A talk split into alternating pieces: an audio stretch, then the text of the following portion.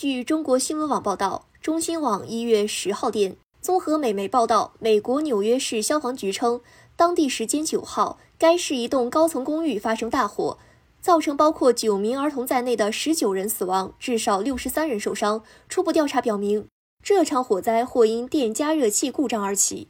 美国纽约市消防局称，当地时间九号，该市一栋高层公寓发生大火，造成包括九名儿童在内的十九人死亡，至少六十三人受伤。据报道称，当地时间九号上午，美国纽约市布朗克斯区一栋高层公寓发生大火，目前大火已经扑灭。纽约消防局官员称。起火地点可能是在二楼和三楼一套复式公寓。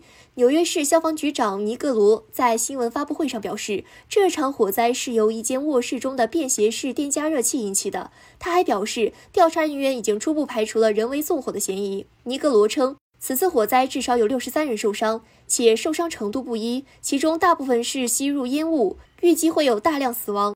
他介绍称，浓烟弥漫到整个建筑的高度，这非常不寻常。消防员们在每一层楼梯间都发现了受害者。消防局官员介绍称，失火公寓和楼层之间的门未关闭，使火情和烟雾迅速蔓延开来。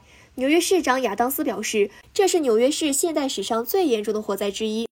感谢收听羊城晚报广东头条，我是主播佳田。